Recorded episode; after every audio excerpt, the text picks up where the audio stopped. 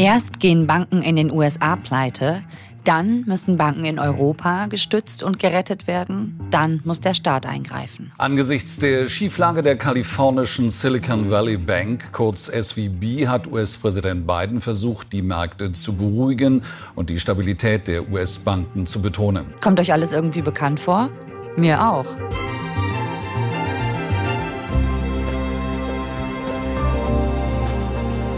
Aber nein, das Jahr 2008 hat nicht bei uns angerufen und 2008 will auch nicht seine Finanzkrise von vor 15 Jahren zurückhaben, sondern wir erleben im Hier und Jetzt, im Jahr 2023, wieder eine Bankenkrise. In dieser Folge klären wir, wie vergleichbar die Bankenkrise heute mit der Finanzkrise damals ist und warum sie am Ende doch jeden von uns betreffen wird, ganz egal, wie sie ausgeht. Ihr hört 11KM, der Tagesschau-Podcast, in der ARD-Audiothek. Mein Name ist Viktoria Michalzack und heute ist Mittwoch, der 29. März. Ein Thema in aller Tiefe. Das ist unser Motto. Heute tauchen wir ein in diese Bankenkrise der letzten Woche. Und Nikolas Liefen aus der NDR Info Wirtschaftsredaktion nimmt uns mit auf diesen Tauchgang. Und zwar so, dass auch alle mitkommen, die sonst, was das angeht, eher im Nichtschwimmerbecken unterwegs sind. Quasi. Also nicht jeden Tag den Wirtschaftsteil der Tageszeitung durcharbeiten.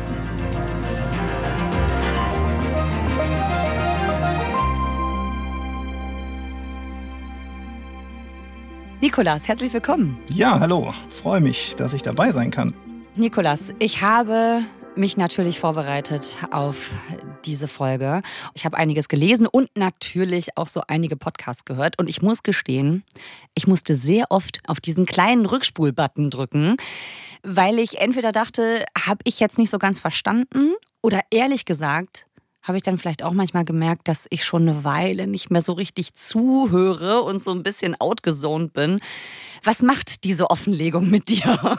Ich glaube einfach, man muss es erstens gut erklären und auf der anderen Seite muss aber auch jemand sitzen, der zuhören möchte und versucht das irgendwie zu begreifen, weil so wahnsinnig schwierig ist es eigentlich gar nicht.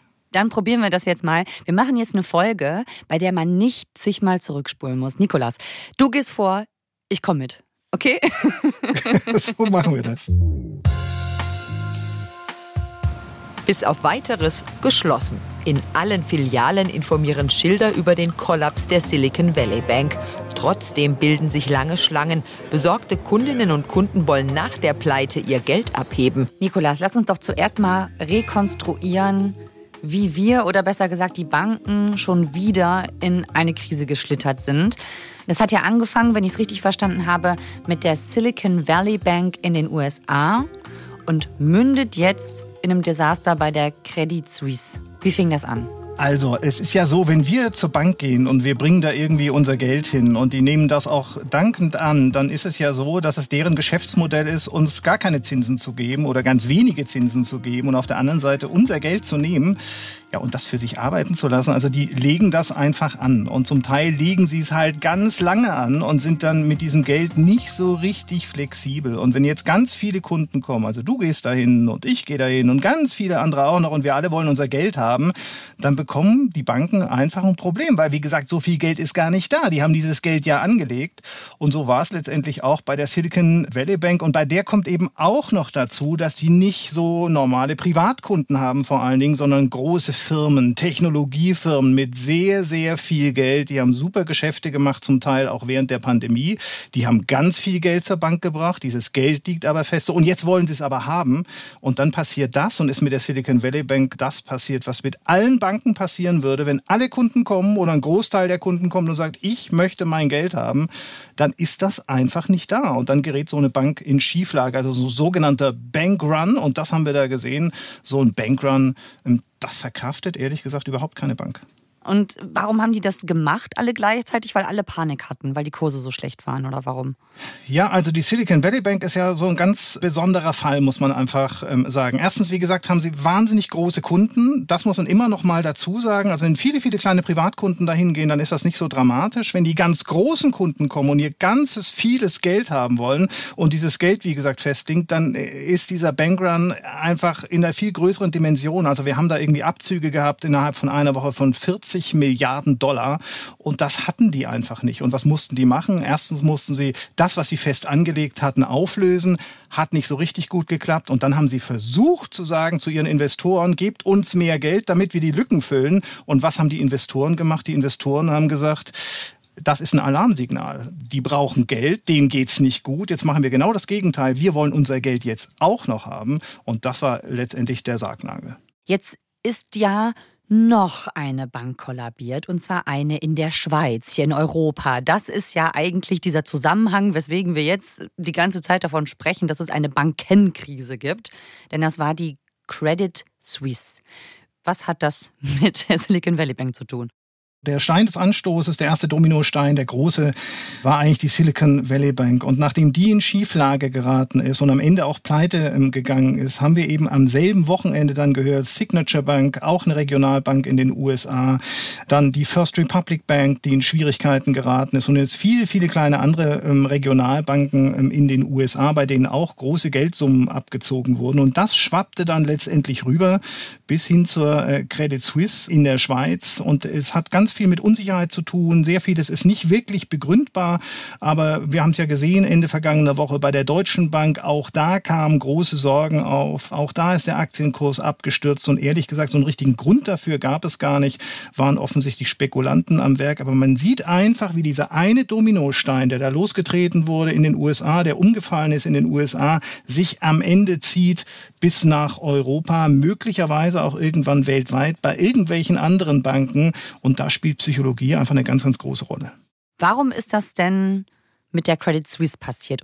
Also die Credit Suisse ist schon noch mal irgendwie ein eigener Fall. Da könnte man gleich äh, mal einen ganz guten Film ähm, drüber drehen, weil die hat schon äh, sehr, sehr lange keinen guten Ruf. Die war in echt zahllose Affären und Skandale verwickelt. Also teilweise ging es um Geldwäsche, es ging um Steuerhinterziehung, Bespitzelung. Also die haben sich gegenseitig ähm, im Managementbereich bespitzelt.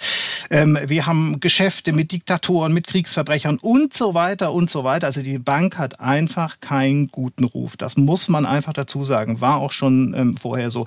Diejenigen, die jetzt sagen, die kippt, die, die, das war klar, dass die jetzt kippt, das war es tatsächlich nicht, weil die schlechten Ruf hatte, aber eigentlich so weit noch ganz auskömmlich ähm, finanziert war. Und jetzt kam der ganz große Punkt. Der Punkt war, dass einer der ganz großen Investoren, der großen Anteilseigner gesagt hat, wir schießen nicht noch mehr Geld in diese Bank. So, und da hat er noch einen zweiten Satz gesagt oder einen Halbsatz gesagt, weil wir es gar nicht dürfen. Hat er vollkommen recht gehabt, den Halbsatz hat man nicht mehr gehört, sondern nur noch, boah, der Investor, da kommt nicht noch mehr Geld.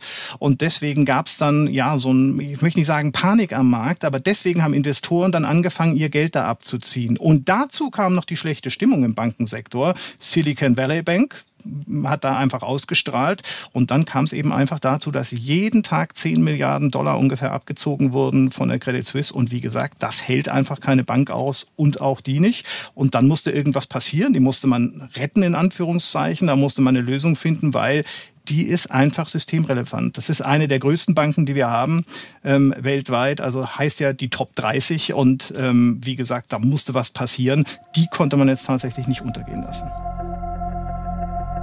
An der Wall Street wird eine neue Pleitewelle aufgrund drastischer Kursstürze jedenfalls nicht America's economy is facing unprecedented challenges. Während hinter den Türen aus Messing und Glas die Finanzwelt erschüttert wird, posieren Touristen fröhlich lächelnd vor der Wall Street. Und somit ist Lehman Brothers offenbar am Ende. Viele rechnen mit einem Insolvenzantrag. Denn schließlich steht ein Prinzip auf dem Spiel. Die Wall Street ist die Bastion der freien kapitalistischen Marktwirtschaft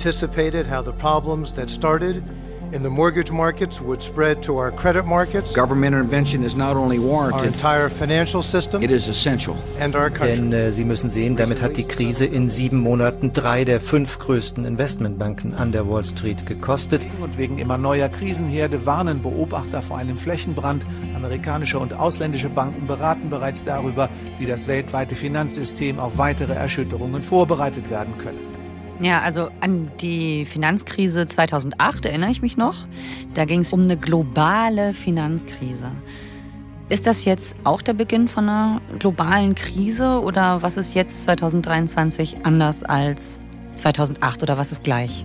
Also manche tun sich immer ganz schwer, überhaupt das Wort Bankenkrise in den Mund zu nehmen. Ich sage, wir haben eine Bankenkrise, denn wir haben ja ähm, Staaten, die eingreifen, wir haben Notenbanken, die eingreifen und das ja nicht nur begrenzt, sondern wir haben das ja, hast du ja gerade eben selbst gesagt, mit der Credit Suisse, wir haben das ja im Prinzip wenigstens europaweit oder sogar schon zum Teil ähm, weltweit.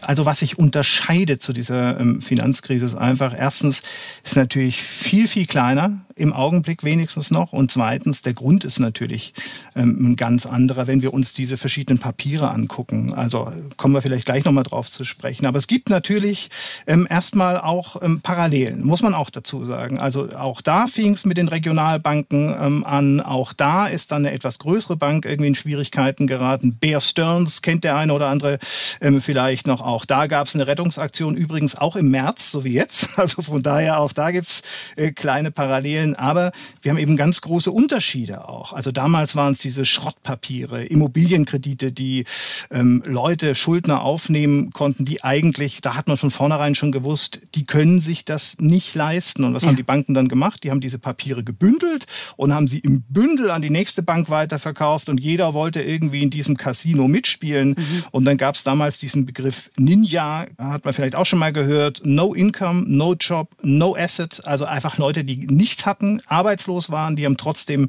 diesen Kredit bekommen. Und da wurde ja auch dann dieser Begriff bekannt von too big to fail.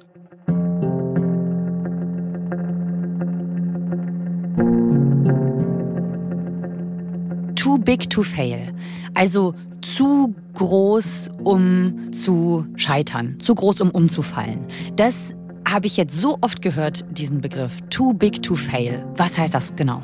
Too big to fail ist einfach, wie gesagt, das hat was mit dieser Systemrelevanz zu tun. Es gibt Banken, die kann man abwickeln, sagt man dann dazu. Also die können vom Markt verschwinden. Mit der Silicon Valley Bank wird es jetzt nicht anders passieren. Da hat die Einlagensicherung in den USA hat garantiert, alle Einlagen sind sicher, egal in welcher Höhe, wir machen das. Diese Bank wird einfach verschwinden. Die wird dann nicht mehr da sein. Aber es gibt eben Banken, da geht das nicht so. Da kannst du nicht einfach sagen, ihr kriegt all das, was ihr hier angelegt habt, sondern es sind Banken, die sind so wichtig, die sind so groß, die sind so relevant für das gesamte System, so wie ich es eben beschrieben habe.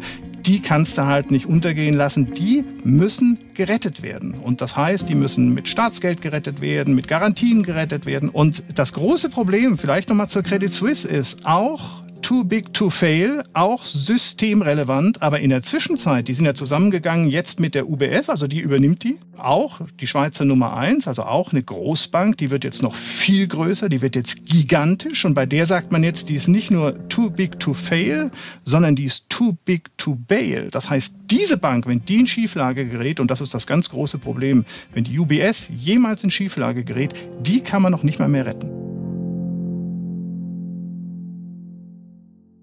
Wir beide sprechen jetzt hier darüber, weil Menschen vielleicht auch ein bisschen Panik hatten, weil es diesen Run gab. Und vor allen Dingen, weil alles angefangen hat, quasi der Beginn dieser Domino-Kette bei der Silicon Valley Bank. Was hat die denn anders vielleicht gemacht als die Sparkasse hier bei uns um die Ecke?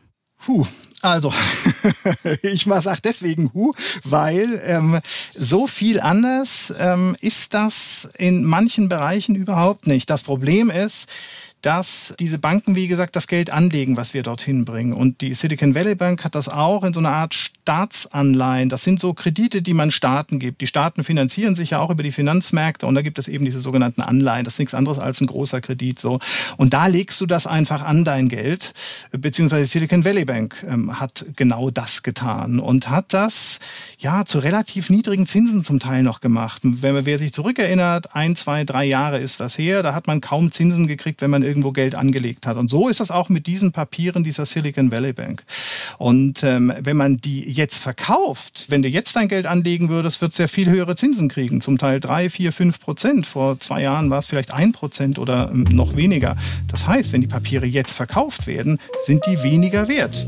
Und warum genau mussten die das nochmal verkaufen? Weil so viele Leute ihr Geld haben wollten. Also das ist ja einfach so, wie gesagt, ein ganz kleiner Teil ist das Eigenkapital, das ist so ein bisschen das, was beweglich ist, das habe ich in der Bank und wenn dann die Kunden kommen, das geht immer so ein bisschen raus und rein und raus und rein.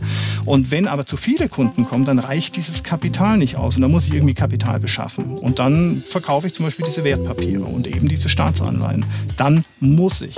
Und genau das war bei der Silicon Valley Bank der Fall. Die musste die Papiere verkaufen, weil so viele Leute ihr Geld haben wollen und haben dabei einfach Milliarden Minus gemacht. Mhm. Und wenn du mich jetzt fragst, was bei den deutschen Banken anders ist, gar nichts. Die deutschen Banken haben diese Papiere auch in ihren Büchern. Der große Unterschied oder der einzige Unterschied ist, die müssen es nicht verkaufen. Wenn die diese Papiere verkaufen müssten, dann hätten sie auch so ein Minus, das sie realisieren müssten. Solange sie die nicht verkaufen müssen, fällt das halt nicht an. Also wenn du was zu Hause hast, was im Wert fällt und du musst es nicht verkaufen, dann hast du das auf dem Papier stehen, dass das weniger wert ist. Aber das alles kommt eben erst zum Tragen, wenn du es verkaufen musst, weil dann hast du halt weniger Geld und genau das ist mit der Silicon Valley Bank passiert. Also das heißt, so eine Bankenkrise oder ob eine Bank überlebt, das hängt auch damit zusammen, wie hoch gerade die Zinsen sind. Ja, und das ist das, was so ein bisschen erstaunt und auch ein bisschen ärgert an dieser ganzen Geschichte. Es war vollkommen klar, wenn die Zinsen steigen, dann werden die Papiere, die schlecht verzinst sind, einfach im Wert fallen. Ich meine, die will man dann halt nicht mehr haben. Die kannst du dann auch schlecht verkaufen. Wenn dir heute jemand irgendwas verkauft, was keine Zinsen abwirft, dann sagst du auch, warum soll ich denn das kaufen? Ich kaufe doch lieber heute irgendwas, was hohe Zinsen abwirft. Von daher, diese Entwicklung, das hat man einfach gewusst. Da gab es warnende Stimmen schon seit anderthalb, zwei Jahren. Und ehrlich gesagt, in den Spitzen der Banktürme sitzen Leute, die sich Tag und Nacht nur damit befassen. Und dann muss man sich natürlich fragen, warum hat man da nicht früher reagiert? Warum hat man da nicht gegengesteuert? Warum hat man nicht vorgesorgt in irgendeiner Form? Denn die Möglichkeit hätte es auch gegeben. Die Banken hätten sich höher kapitalisieren können, hätten vorher Kredite aufnehmen können, um das abzufedern und so weiter. Haben sie alle nicht getan. Da ist man wirklich wissentlich ins offene Messer gelaufen. Und da fragt man sich heute, auch wenn alle sagen, ach, die haben jetzt so schnell reagiert, die Notenbanken, und die haben die Banken jetzt äh, äh, unterstützt und so weiter. Aber ehrlich gesagt hat man das viel zu lange laufen lassen und das muss man sicherlich nochmal aufarbeiten, weil, wie gesagt, von Top-Managern erwarte ich, dass sie rechtzeitig reagieren und das haben sie nicht getan. Hier ist das erste deutsche Fernsehen mit der Tagesschau.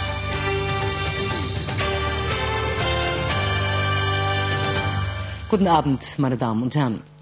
Die Krise der Bank Hypo Real Estate bedroht weiter das deutsche Bankensystem. Im Finanzministerium wird zur Stunde intensiv an einem neuen Rettungspaket gearbeitet. Da kamen ja so Erinnerungen hoch an die letzte große Bankenkrise. Und ich kann mich da noch erinnern, 2008, wie damals Merkel und Steinbrück gesagt haben, gehen Sie nicht zur Bank. Wir sagen den Sparerinnen und Sparern, Ihr Geld ist dass sicher. ihre Einlagen sicher sind. Auch dafür steht die Bundesregierung Bundesregierung ein. Das passt ja zusammen mit dem, was auch in den USA passiert ist.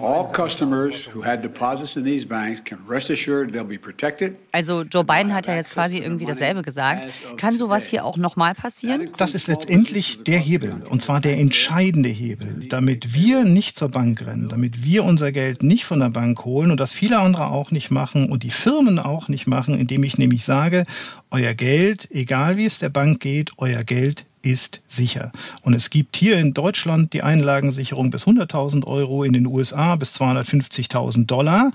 Jeder, der mehr hat, Unternehmen haben sehr häufig mehr Geld auf der Bank liegen, rennt natürlich dann zur Bank, wenn es drüber ist und sagt, ich möchte mein Geld wieder haben. So, und mit einem solchen Satz sorge ich einfach dafür, dass diese Panik bei den Leuten nicht aufkommt. Wenn ich sage, ihr kriegt euer Geld auf jeden Fall und ihr kriegt es dann, wenn ihr es haben wollt und es ist alles abgesichert, dann ist das der entscheidende Satz, der für Ruhe sorgt, muss dann natürlich auch unterfüttert sein, wenn es so weit kommt. Aber wir haben es gesehen bei Merkel und Steinbrück, es hat funktioniert und in den USA funktioniert es wenigstens zum Teil auch. Hm. Es ist so ein bisschen wie mit der Seife in Corona-Zeiten, ne?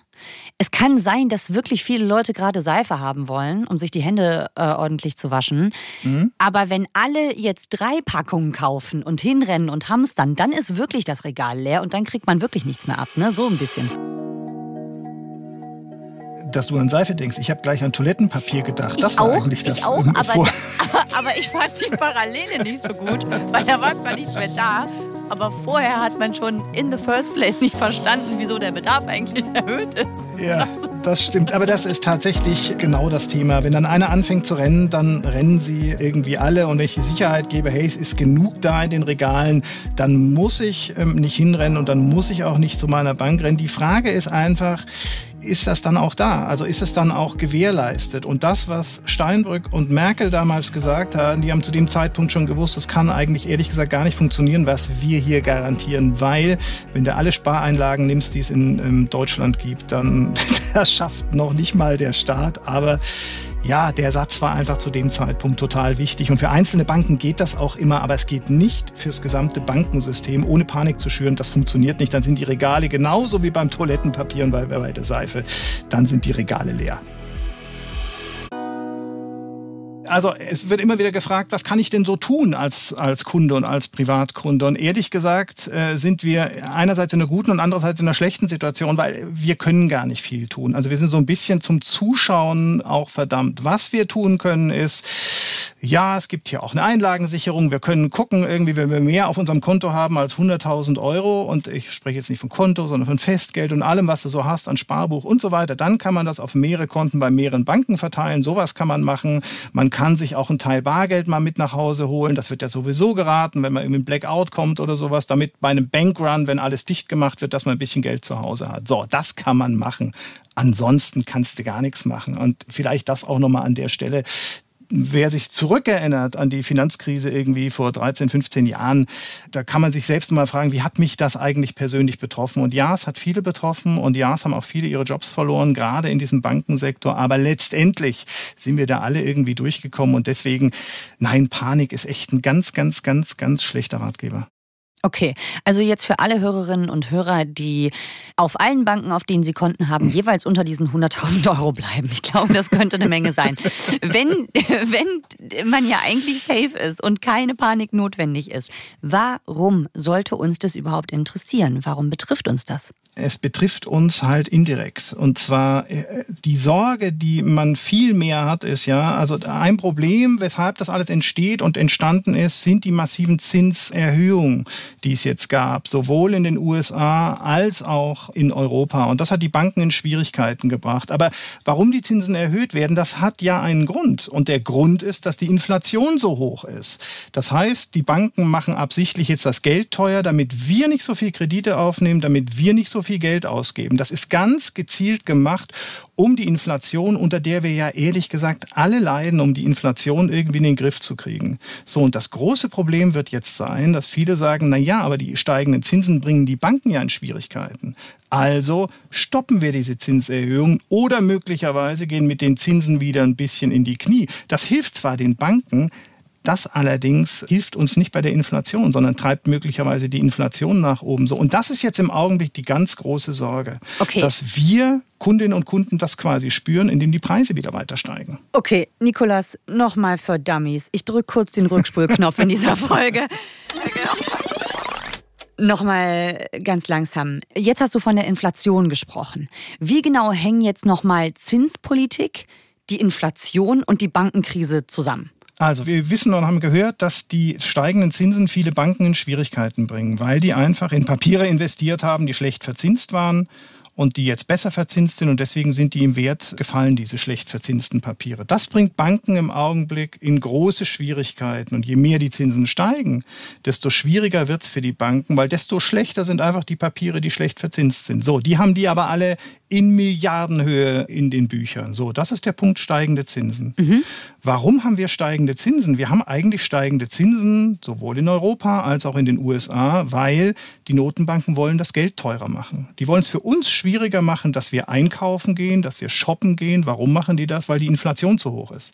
Also die wollen damit sorgen, dass die Nachfrage sinkt, dass wir eben nicht alle das gleiche Produkt haben wollen und deswegen die Preise steigen. So, die wollen damit die Inflation in den Griff kriegen mit den steigenden Zinsen. Ja, also die Zinspolitik ist dafür da, um die Inflation quasi Exakt. im Zaum zu halten. Exakt, und wir leiden doch alle drunter. Also wir sehen es doch alle. Bei den Lebensmitteln, bei den Lebenshaltungskosten, egal was wir kaufen, die Preise sind ja in den vergangenen Monaten massiv in die Höhe gestiegen. Ja, Lieferkettenprobleme und so weiter und so weiter. Aber die Preise sind ja massiv gestiegen. Und was mache ich, damit die Preise nicht mehr steigen? Ich drossel die Nachfrage mit steigenden Zinsen. Das ist der Sinn von steigenden Zinsen. Und ehrlich gesagt, ja, auch wenn viele sagen, ja, aber das schwächt ja die Wirtschaft, weil dann werden Investitionen teurer. Genau das will man haben. Hm. Genau das will man haben, dass die Wirtschaft ein bisschen langsamer unterwegs ist. Möglicherweise gibt es dann auch mehr Arbeitslosigkeit. Auch das kann passieren. Wir sehen das ja bei dem einen oder anderen Unternehmen, die Stellen streichen und so weiter. Also drosseln, das ist der Sinn von steigenden Zinsen. Man will einfach drosseln, das Geld teurer machen. Okay, jetzt nochmal ganz dumm gefragt. Das klingt ja alles irgendwie nicht so cool. Also wir können uns alle nichts mehr leisten, Leute verlieren ihren Job. Es klingt wie eine schlechte Idee. Warum sollte man nicht einfach die Zinsen senken und wir können uns alle mehr kaufen? Was wäre denn mit der Möglichkeit? Das ist auch eine tolle Idee und das funktioniert auch kurz und das hat sogar zum Teil länger funktioniert nach der Finanzkrise. Ich meine, was hatten wir für Zinsen? Wir hatten zum Teil null äh, Prozent Zinsen. Das heißt, wir konnten uns für nichts quasi Geld von der Bank holen, beziehungsweise die großen Investoren haben das ja auch gemacht. Aber was war denn die Folge?